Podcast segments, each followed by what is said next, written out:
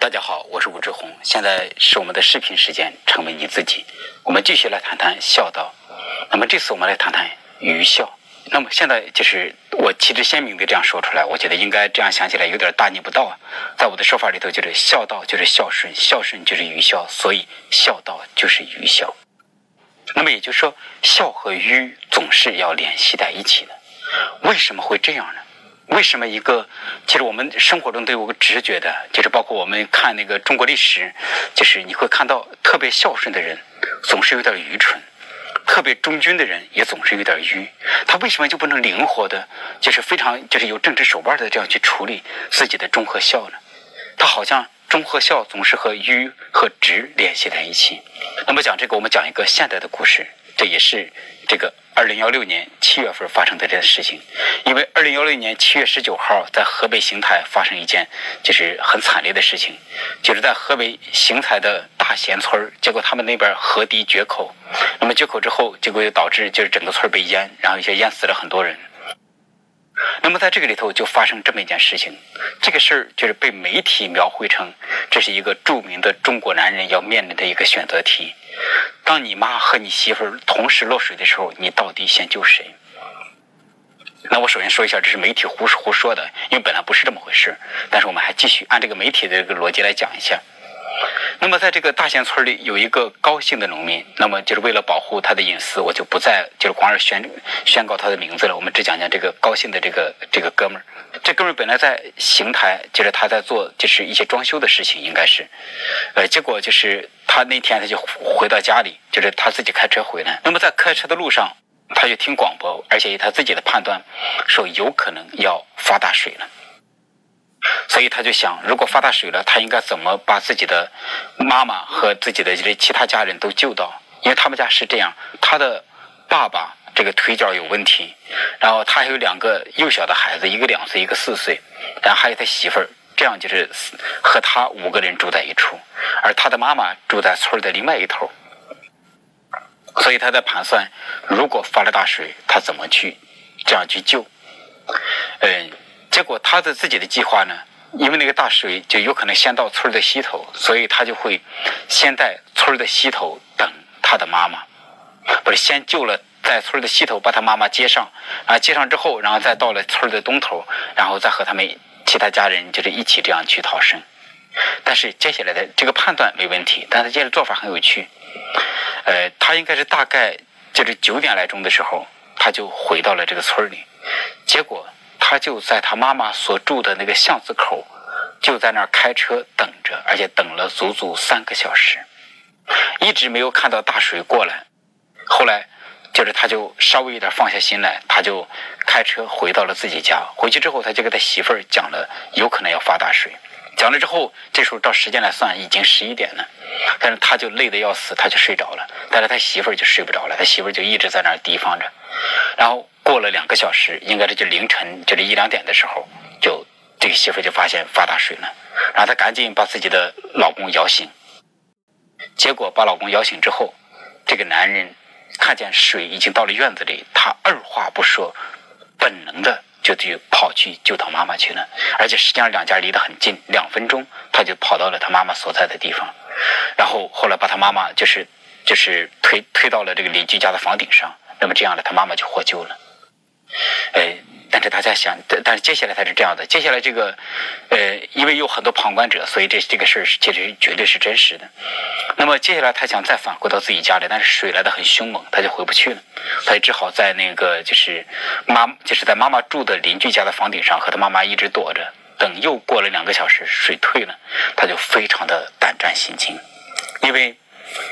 他媳妇儿是就是那边只有他媳妇儿是一个这个壮劳力。他的爸爸腿脚有残疾，而且还有两个孩子，一个两岁，一个四岁。他媳妇儿怎么能够把这个就是三个人都救好呢？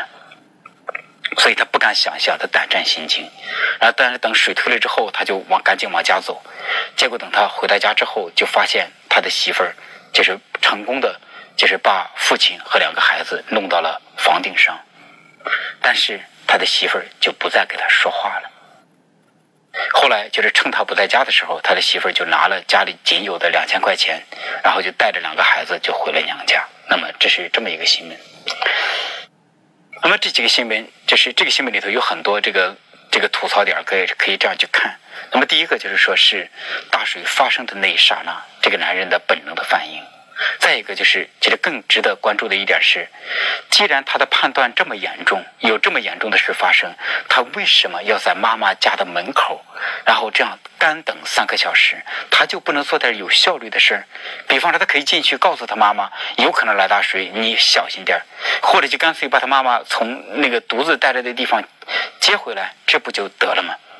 他就在那儿耗了三个小时，而且从逻辑上来讲。就是当然是人的情感胜于逻辑，是吧？但是心理学是这样讲的。我做咨询的经验，我可以这样讲：没有所谓的纯发本能这么回事。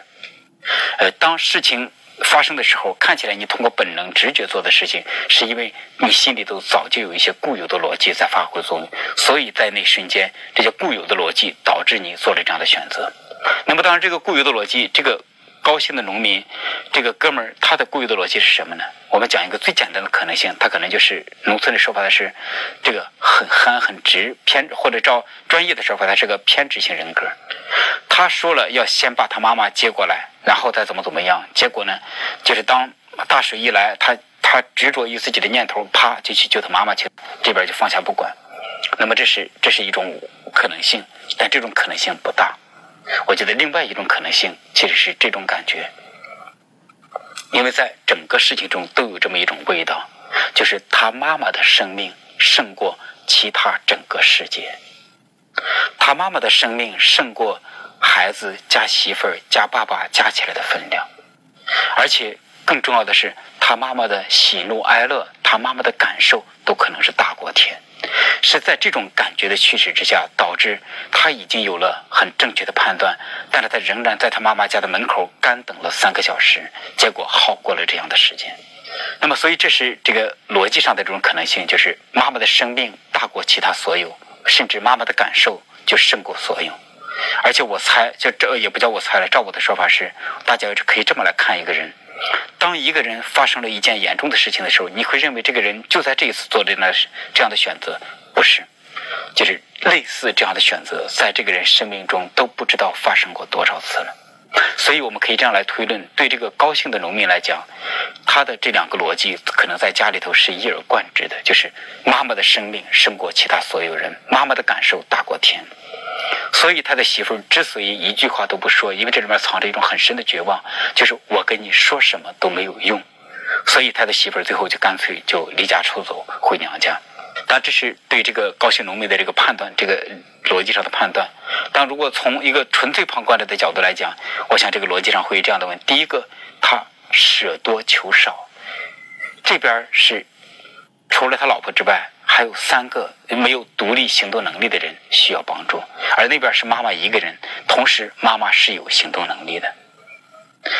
就是所以这边是舍多求少，而且是舍近求远，这边已经处在危险之中，结果他不管当前的，他去救远处的地方，而更主要的是。当他做的这些所有的事情之中，似乎总透着那么一点鱼的这种味道。特别是他在家妈妈的家门口这样干守三个小时，那么这尤其显得有点愚。所以就是这个愚的味道，其实是大家能够看到这个孝子孝孙的身上总能，当然我们讲的是真正的孝子孝孙的身上总能闻到这个愚蠢的这样的味道。所以就稍微过头一点的孝行，总是和愚蠢连在一起。所以。愚孝、孝顺、孝道，你经常是很难分得开的。对，我们可以这样来讲，这个高某的这些行为呢，就好像他的智商被关闭了一样。然后就是，特别是在他的妈妈面前，他在妈妈家门口等了三个小时的这种感觉，就好像他小心谨慎、毕恭毕敬，生怕惹得妈妈不高兴。而且这种胆战心惊，就是小心翼翼的这种静的这种感觉，其实你可以想象，我在咨询中太多的来访者表达过这种感觉，但这种感觉不仅仅是在笑声中，是在很多人的身上。其实你可以说，就是就是胆战惊、胆战心惊的一种感觉，这会导致好像他的自由度变得非常的少。本来他的聪明可能很高，我们设想就是聪明有这么高，但是他的自由度似乎只有这么一点点，他好像只能在这个空间里头这样左右腾挪。所以这会导致一旦事情危急的时候，他的智商就好像就只能腾挪这么一点点。所以我会就是又沿用了我在另外一篇文中也讲过的这么一句话，就好像在这个时候他的智商都关闭了，都不能为他的思考腾挪出一个空间来。因为我在咨询中，在文学中也看到大量的这样的故事。那么很多人可能就会觉得啊，这个愚孝离我挺远。但是其实你可以看看二十四孝的故事，你立马就闻到这二十四个故事里头都有浓浓的这个愚的这个味道。当然，可能讲到二十四孝，有些朋友就说二十四孝太极端了，离我的生活太远了。真的吗？那么首先我们看大乡村的这个高姓农民的行为，在我看来就是愚孝的行为。呃，而且大家要知道。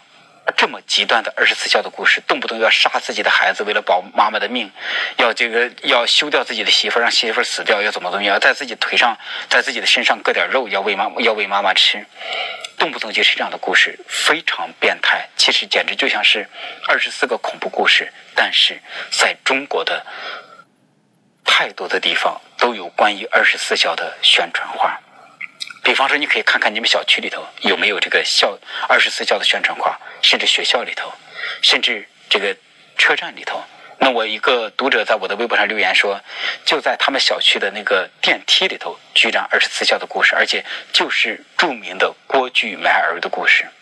郭巨埋儿是什么故事呢？就是一个叫郭巨的男人，他有一个儿子，然后他有他有妈妈，结果这个呃粮食很少。粮食很少，他因为是孝子，他总是先让妈妈来吃。但是妈妈呢心疼自己的孙子，所以妈妈总是把粮食偷偷的藏起来，再给自己的孙子吃。结果这个郭巨就看着很心疼，就觉得妈妈越来越瘦。然后而这个这个怎么才能够阻止这个局面呢？后来郭巨的说法是，他就给自己的老婆商量说：“我们干脆把自己的孩子杀了吧，妈妈只有一个孩子可以再生，然后得到老婆的同意。”后来他们就在。院子里头应该是院子里啊，就是就去或者是在外面去挖一个坑，就就想用来埋自己的孩子的。结果没想到挖出一坛金子来，那个坛那坛金子上刻了几个字儿，大概的意意思就在说：因为你是大孝子，所以上天赏给了你这坛金子，别人不得占据。那么这是一个非常幼稚的童话一样的故事。那么讲到这，大家要知道二十四孝这么变态，但是他写给谁的？二十四孝是写给儿童的。所以这是他尤其恐怖变态的地方。那么你可以想象，在你自家的电梯里头，居然就有一个公然在宣传郭巨埋儿这样的故事，你不觉得像不是恐怖片是什么？但是在我看《二十四孝》里头，我觉得就是给这个大仙村的这个高某这个农民有一件事特别特别像，就是那个故事叫涌泉月里，就是什么意思呢？就是呃，泉水涌出来了。又跳出了鲤鱼，大概就是就是这个意思。那么这个故事呢，是讲的是东汉的时候，有一个男人，呃，他的妈妈特别爱吃鲤鱼，而且这个鲤鱼呢，就必须要用长江水，然后来烧这个鲤鱼才够味儿，所以他会经常就是给妈妈做鲤鱼吃，而且他做鲤鱼呢，就让他的太太，就是到应该在我记载中应该是七里之外的那个长江去挑长江水回来。哎，大家知道七里地，那就一来回就是七公里嘛，是吧？结果有一天大风，然后他的太太挑水回来晚了，然后这个男人大怒，就把自己的太太给休掉了。那么讲到这，我记起这个男人的名字，这个男人的名字叫什么？叫僵尸。这名字真的好好夸张，是吧？就是僵是那个我们吃的那个姜。诗就是诗歌的诗，但是你很自然的就从僵尸联想的另外一种含义，是吧？他真的像僵尸一样，然后他就把他太太休掉。而大家要知道，虽然东汉要好一点，但是在古代经常是这样子。如果你把你的太太休掉，你的太太又不能回娘家，那她能去哪儿啊？所以经常，假如你把太太休掉，对太太来讲就意味着她已经处在了生死边缘。但那个太太就寄身于邻居家。然后继续做各种各样的女工，各种各样的事情，然后而且挣的钱都用来孝敬自己的婆婆。后来被婆婆知道了，然后婆婆又很受感动，又把就这个媳妇儿请回来。那么这是这个雍泉月里的二十四孝的这么一个原型的故事。当时我看了之后，我就印象特别深刻，我就觉得二十四孝虽然有各种各样的变态，但是我会觉得这个雍泉月里简直就像是郭巨埋儿一样变态。变态在哪儿呢？你妈不就是要吃鲤鱼吗？你就为了妈妈口感上的这么一点愉悦，就可以要你太太的命吗？而且，就是那边是有大风，有这么一个客观的因素。那么他在客观的因素之下，他还是把水挑回来了，只是回来晚了。然后就因为这么一点不如意，你就要休掉自己的太太，我觉得简直是变态到极点。其实这里面也是这么一种味道：妈妈的生命大过一切，妈妈的感受大过天。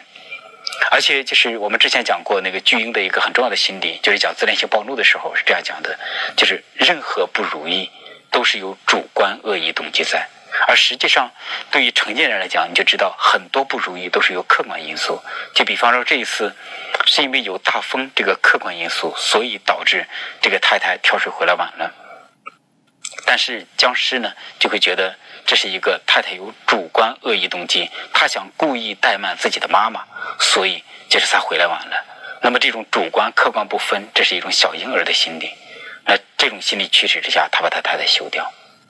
那么这是二十四孝里的这个原型的故事，结果在这个雍泉乐里传说中发生的地方，让这个故事又在发展变化。它最终变化成是这样这么一个故事，就是呃雍泉乐里中的这个媳妇儿叫庞三春。那么庞三春很孝顺，一家人照说法是和睦甜美。结果僵尸的姑姑应该是嫉妒，在里面玩挑拨离间的游戏。就是他就说这个媳妇儿的不好，结果这个婆婆大怒，就逼迫自己的儿子把媳妇儿给休了。但是庞三春呢生了个孩子，僵尸把这个庞三春休了之后，那庞三春去了哪儿？他就去了一个道姑的这么一个烟，就是说在道姑所所住的地方。其实就是因为你婆家不要你了，你也回不了娘家，所以你只好想想办法找地方这样待着。那么这个庞三春的儿子呢？就是就非常心疼妈妈，他就整他就慢慢的从家里偷一点米出来，然后偷一点米出来之后，然后等隔了一段时间，他就把这个米拿起来去给自己的妈妈。结果他的妈妈就发现这个米的颜色不一样，这妈妈就大怒。就在这个传说中的故事就讲的，庞三春看到儿子给的这个米颜色不一，就大怒，质问自己的儿子这米是怎么回事。然后儿子哭泣着就给这个妈妈讲了，他这个米是怎么怎么一点攒过来的。然后结果后来呢，也是这个呃僵尸和自己的母亲有一天就醒悟过来，就终于明白他们是中了挑拨离间，所以他们又后来把媳妇儿又接回来，一家人又很甜美的在一起生活。啊，但这里面就是我把那个天人感应的部分给忽略了，就是说，在这个二十四孝的故事里头，当婆婆把媳妇儿接回来之后，结果在家里的那个就突然之间出现了一股泉水。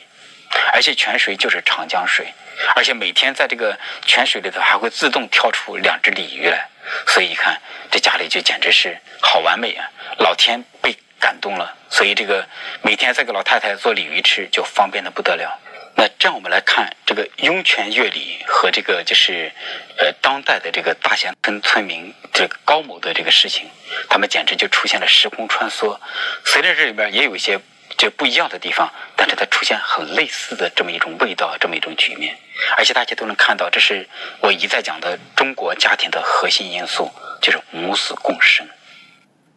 都是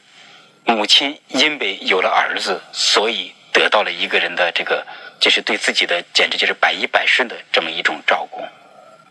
那么我的很多来访者都讲过，她的老公、她的男朋友简直对她就是二十四孝一样。那我们就可以说，这个高某。他就像是二十四孝儿子一样，对自己的妈妈这个这样去照顾，这就是看起来就是东汉和当代有这么多年的这个差距，但是好像这个时间连在了一起，而且在这个故事里头，这两个故事里头都有满满的偏执和愚蠢的味道。那后来我就再继续这样思考，就是后来我就想起我之前讲过中国人际关系的，就是中国式人际关系中的葵花宝典。你想特别的讨好一个非常有资源的人，你想就是让他认可你，你怎么办？就是你要记住这三个连环招来，通常你就会奏效。就是这三招，就是把对方当婴儿来照顾，把对方当天神来崇拜，然后同时自己显示一脸愚蠢的样子。当你这三招都能使出来的时候，对方就会对你特别的接纳。为什么？因为这就是巨婴的这种渴望。巨婴共生加全能自恋，就是说共生就是我需要一个人像妈妈一样来照顾我，但是同时我是神，所以你要把我当神来对待。但是假如你显得很聪明，我就难免就会怀疑你之所以对我这么好是别有用心的，所以你最好还显得特别愚蠢。那么结果，这个愚蠢的东西其实是非常非常重要。当你这三个东西都具备的时候，我就对你放下了戒心，我就就是愿意接受你为我服务。那么结果，在就是中国历史上这样的故事非常之多，就是我们传说中的扮猪吃老虎，是吗？而且在中国历史上，总是太监要就是没有能力的太监，要比能力有能力的大臣更加得于皇帝的忠心。为什么？因为大臣不仅是没有照顾自己，也没有把自己当天神来崇拜，当然一般都有这一部分啊。但至少是大臣是没有照顾自己，而且大臣通常有文化、有知识、有水平，所以没有那么愚蠢。而太监经常显得是又就是照顾自己，又把自己就是当做神来崇拜，同时他们显得很愚蠢。而这个愚蠢的味道，大家看看，在中国人的脸上，你经常能够看到这种味道。那么，比方说，在岳敏君的这个画里头，那个笑脸人，就岳敏君各种各样的那个著名的那个笑脸人的画，你看到有愚蠢的味道。我有一个说法，可能会引起很多人的不舒服，但是我们我也仍然想说这个。就比方说，在这个鼎鼎大名的张局长的脸上，也有这么一种愚蠢的味道。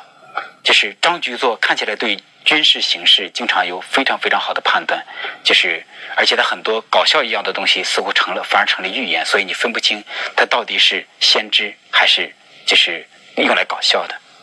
但是张局座的脸上，他至少有这么一种愚的味道。那么这时我们就要来就要来判断，这个玉到底是一张面孔还是真实的。那么，中国式的人际关系的葵花宝典，如果你有意识的去使用这三招，你真的可以在很多地方无往而不利。但是问题有可能是，当你这招用的太真诚，用来用去，你可能就真的变成了。所以，就王小波在那个他的一篇，我就忘了是小说还是杂文里头，应该啊应该是小说，他就讲到，在文化大革命的时候，有个知识分子被吓坏了，他为了就是就是为了逃避。这种专制的这些部分，他就整天在装笨蛋，就是装愚蠢，结果最后他真的成了一个愚蠢的人。就所以讲到这儿，我就很想说，虽然说真诚很重要，就是但是，呃，我宁愿就是有些人是，就是聪明的利用这个人际关系的葵花宝典，就是只是一脸蠢相，但是内在里头就是很会为自己谋利益，而我也不愿意看到一个人，就是他。里外合一的愚蠢，他不仅长得这样一张脸，而且内在里头也心甘情愿的认为他的生命就在于这样去笑，这样去顺，这样去忠。就是这也是我一贯的部分，就是我希望每个生命都知道你是最宝贵的，就是你要从你自己的心出发，活出你自己的生命。所以这是一直以来，就是在我的文章，其实从我最初写文章到现在为止，我一直贯穿着。这样的部分就是成为你自己，做你自己，而同时，这也这也构成了，当我不断的这样在思考的时候，我自动的就会对孝顺有各种各样的抵触。